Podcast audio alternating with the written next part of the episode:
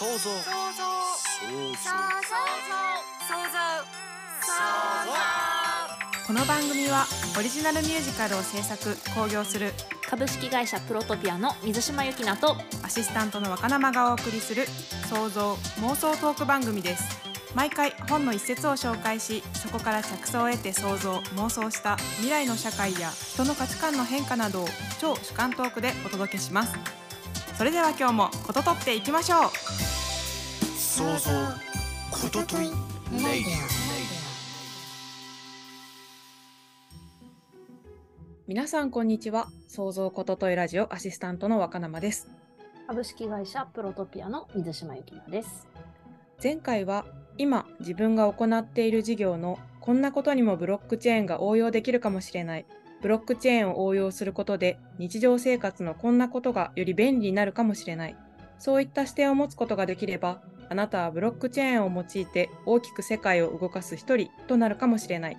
という一節から社会課題の解決を発案実行するソーシャルグッターを生み出す未来のソーシャルネットワークメディアについて想像妄想を広げてお送りしました。今回はどんな一節でしょうか？取り上げた一節を教えてください。今回の一節です。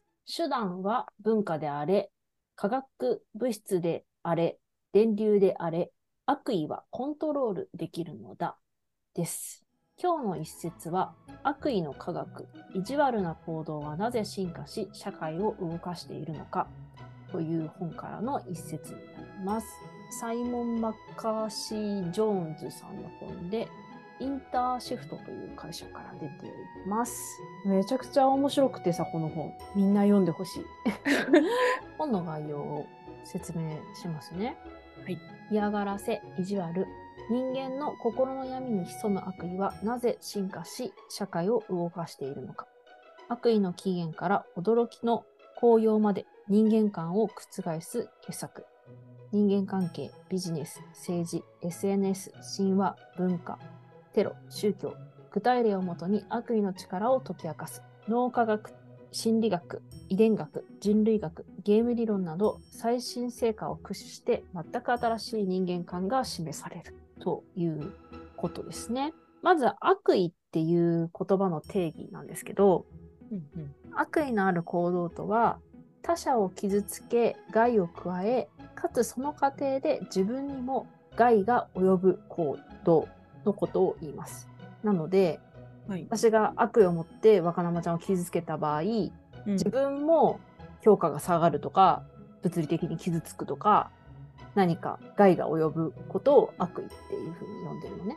なるほどで抗議な意味になると悪意によって人を傷つけて自分も害を被るリスクがあるっていう感じにはなるんだけどあーはいはいはい基本的には相手も自分も害が及ぶっていう行動のことを悪意と言います。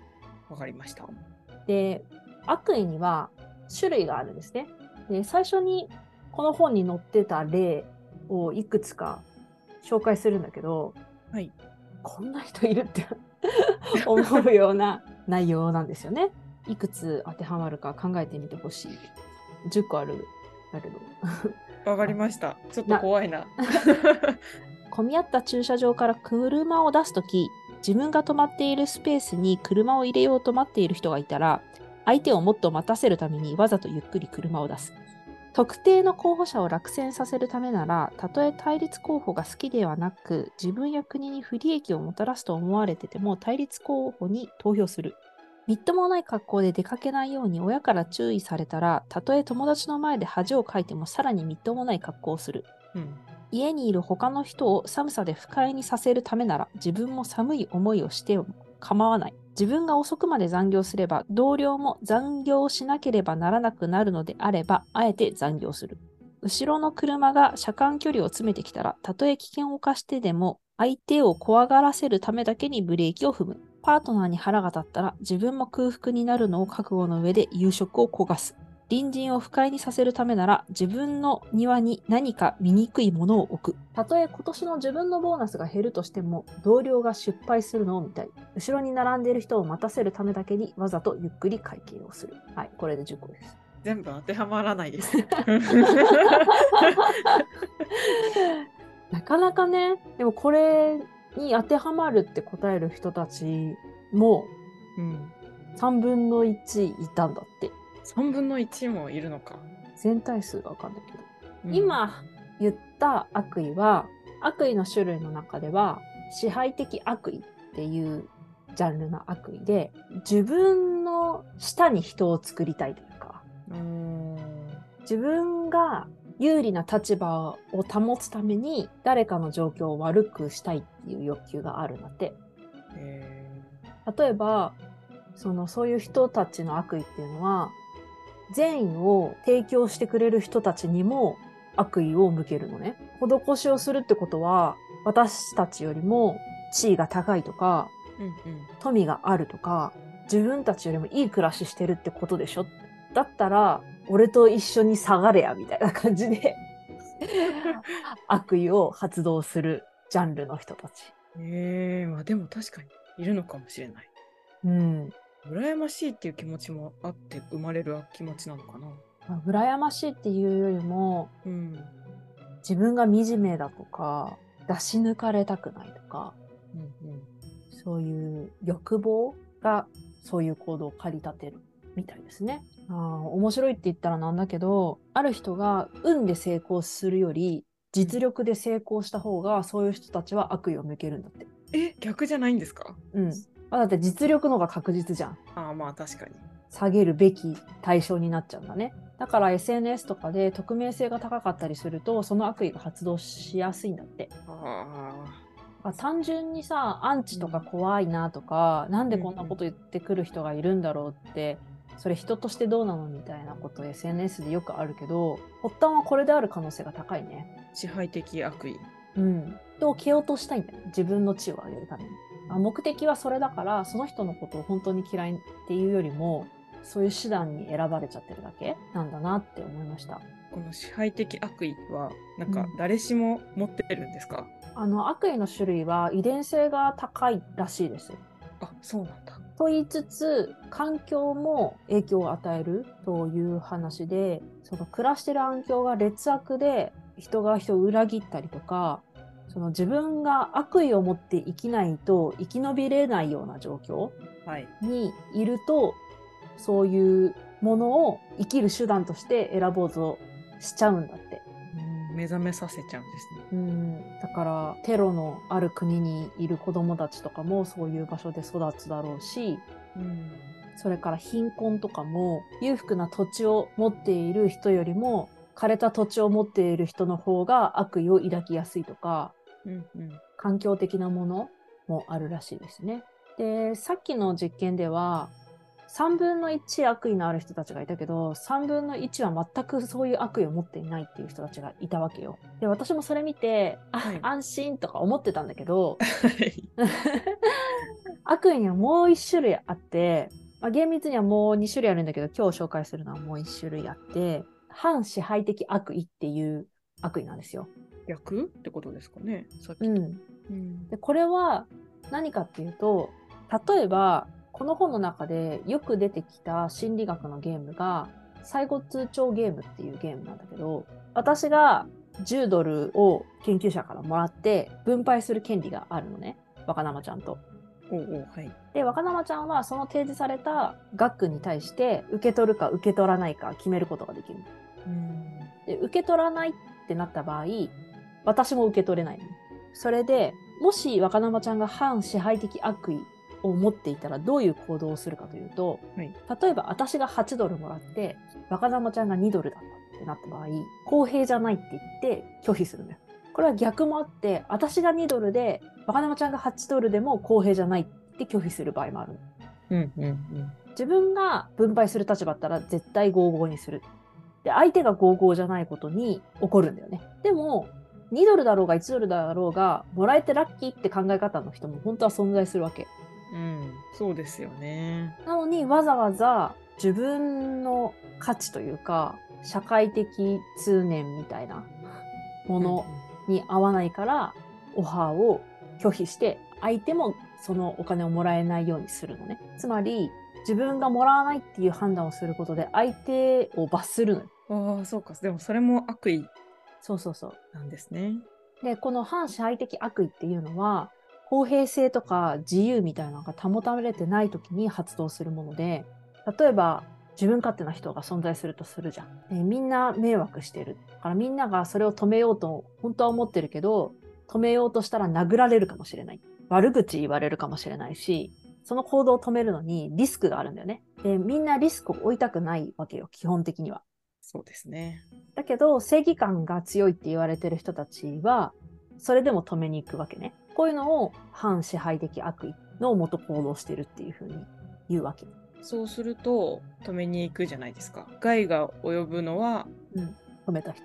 止めた人か。だからヒーローとか、まあ、映画のそういう主人公みたいな人たちって、うん。自分が傷つくことも顧みないで悪者を裁きに行くじゃん。うん。そうすると、周りから称賛されたりとかするんだよね。で、これをなんか正義な行動だって私は思ってたし、そうすべきだとも思ってたの、結構、私の中では。もともと正義感が強い。ところもあるし、はい。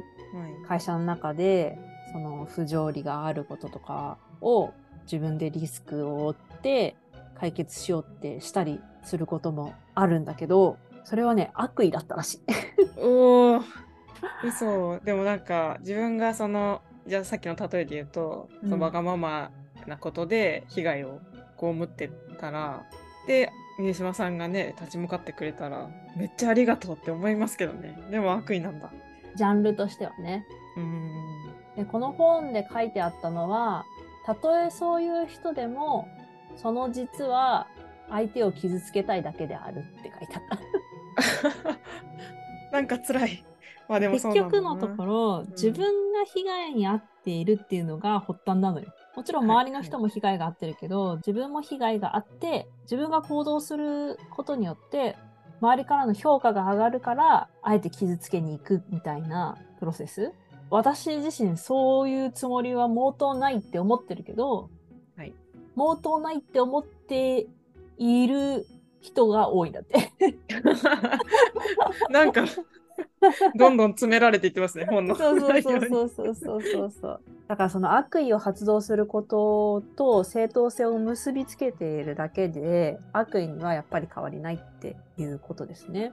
まあ結果的にそれがいいか悪いかっていうのはその時の環境とか時代とかいろいろあって本の結論としては悪意をうまく使う必要があるっていうふうにはしているのね。そのうん悪意を抑えることも必要だけど時には悪意を利用して公然と起こるべきところは起こった方がいいこともあるよみたいな感じなんだけど、まあ基本的には支配的悪意だろうが反支配的悪意だろうが相手と自分を傷つけるものでそれは自分を傷つくリスクがあっても相手を傷つけたいっていう気持ちが存在しているからあるものだと。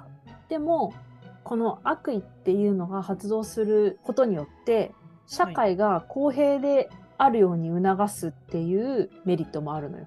ある村ではその平等っていうのがすごく重視されててうん誰か飛び抜けて得をしてるとかうん飛び抜けて迷惑かけてるっていう人に対して集団で罰を与えるんだよね。それによって個人が罰を与えるよりもリスクが分散されるからみんな悪かったけどこの人はもっと悪いから罰せられるべきだみたいな考え方があるの。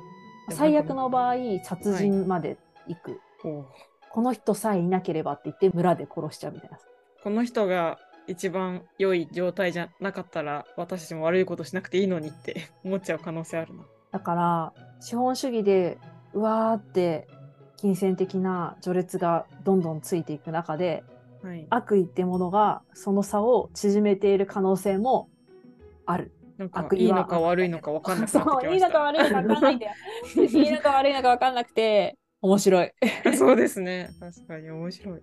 でこの中で面白い研究が紹介されてて例えば人はセロトニンの量が増えると悪意が減るらしい。あのいわゆる幸せ物質ですね。逆にセロトニンが減ると悪意が増える。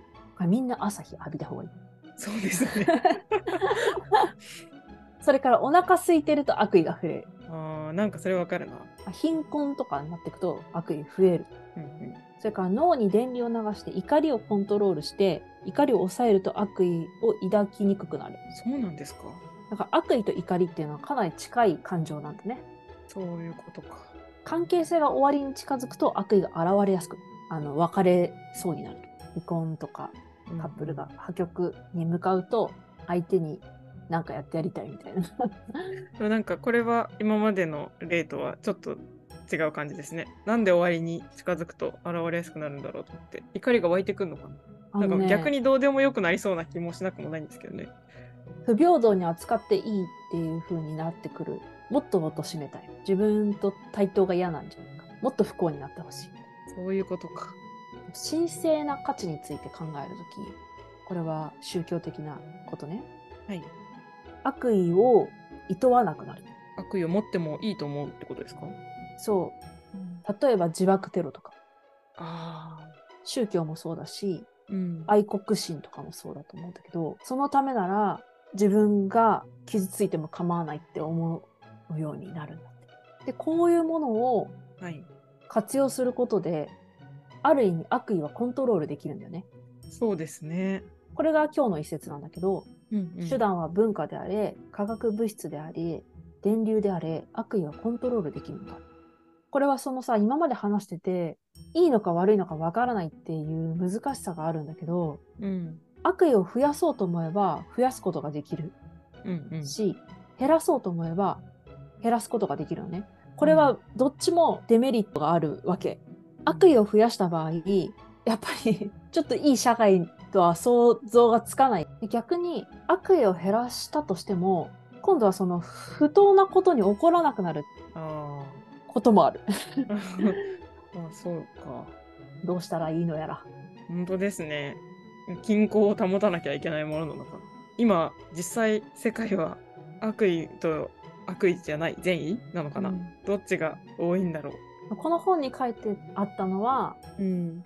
どんどん人々が悪意を持つ方向に進んでるっていうようなことが書いてあった。えっとね、周りの環境の競争が激化し、資源が減る中、世界は私たちに悪意のある行動をとるよう大声で訴えてるっていうような一文があって、うん。資源も経済も競争が激化しているわけじゃない？で減れば減るほど不公平である不平等であるそれからセロトニンが減るお腹がすく神聖な価値について考えるいろんな要素があって悪意を抱きやすいような世の中になってそうですね。るですごく印象的だったのがはい。不公平が存在する限り人間には悪意が必要であり悪意がある限り不公平はなくならないだろうっていう一文があって、うん。深いな。ねはいどうしたらいいんだろうって本当に思っちゃう。そうだよね。少なくはできるけど、なくなりはしなさそうな。不公平があれば悪意を持つしうん。悪意があれば不公平が起きる。どっちを先になくせばいいんだろう。でまあ思って今日考えた話がイコーリティの罠っていう話を考えました。おうクオリティって何ですか？平等ですね。平等。うん、一度ねラジオでもその平等っていうことについて話した回があると思うんですけど、はい、その結局のところ一人一人の価値観が違う限り平等とか公平っていうことは不可能だと思ったんですよ。そう感じる状況が違うからってことですか？そう例えば私はあの5教科あんまりできなかったんだけど 小学校とか中学校の時に。はい。美術とか体育とかはべらぼうにできるわけよ。うん。でもそれ別に対して評価されないわけ。ああ、そうですね。それは私的には不平等だなって思ってたの。まあ確かにそうですよね。だし、例えばよくある話だけど、学校で勉強ができる子に合わせるのかできない子に合わせるのかっていうのも立場によって変わるわけよ。公平性や平等性が。うん、どっち側にいるかでどうしてほしいっていうのが変わりそう。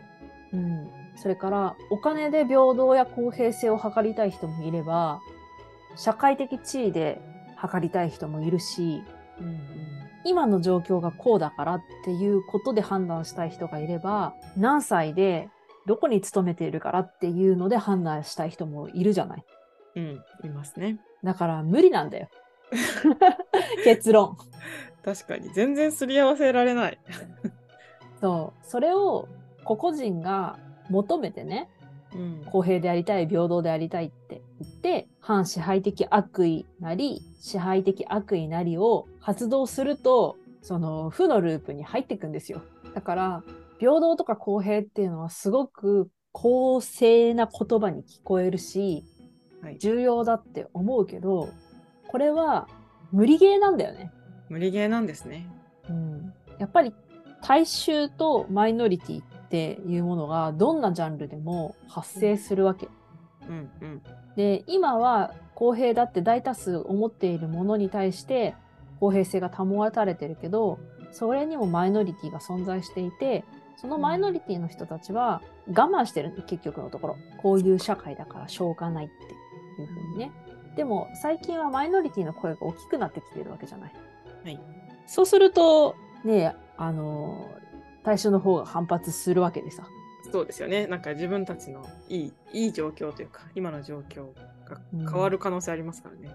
でもそれはどっちにとっていいかってだけの話なんだよねやっぱり。そうですね。うん。なので今日のタイトルは「イクオリティの罠」っていうタイトルで、まあ、実は無理ゲーなので求めるべきは公平性とか平等性ではなくてお互いを受け入れて認めることなんだって思いましたね。大事。この本の中ではやっぱり民主主義の制度をきちんと取ることでうんわりかし公平性が保たれるっていうことを書いてあったんだけどうんうん。今なんか機能してないからさ日本。そうですね。うんそうだな。なんか、まあ、自分の興味あるところしか全然知ってないですけど、やっぱり、その、避妊薬の話とか、少子化対策のための結婚支援の話とか、いろいろあって、聞いてる限り、なんでそんなルールなんだよ、みたいな。なんでそんな考えになるんだよ、みたいな ことばっかりだけど、それは民主主義が働いてないのもあるし、その裏に何かしらの悪意を持った人がいて、そういう操作をしているのかもしれないし。そうだね。この本の中にも結構男女差のことが書いてあって、あのー話すと長くなるから話さないけど、はい面白かったよ、すごく。これは読まないといけないな。うんもう一回話したいぐらいそっちのテーマで。はい。はい今日。はそんな感じ。はい、ありがとうございます。今日もいろいろと想像妄想できたのではないでしょうか。想像ことといラジオではリスナーの皆様の想像妄想感想を募集しております。ラジオの紹介欄にある Google フォームからぜひ投稿してください。また毎週木曜朝7時に更新予定です。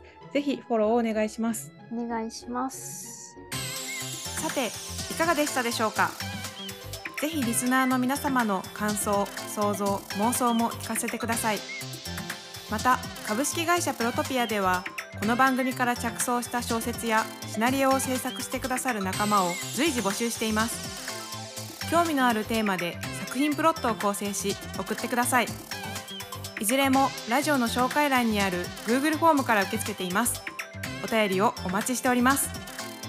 それではまた来週。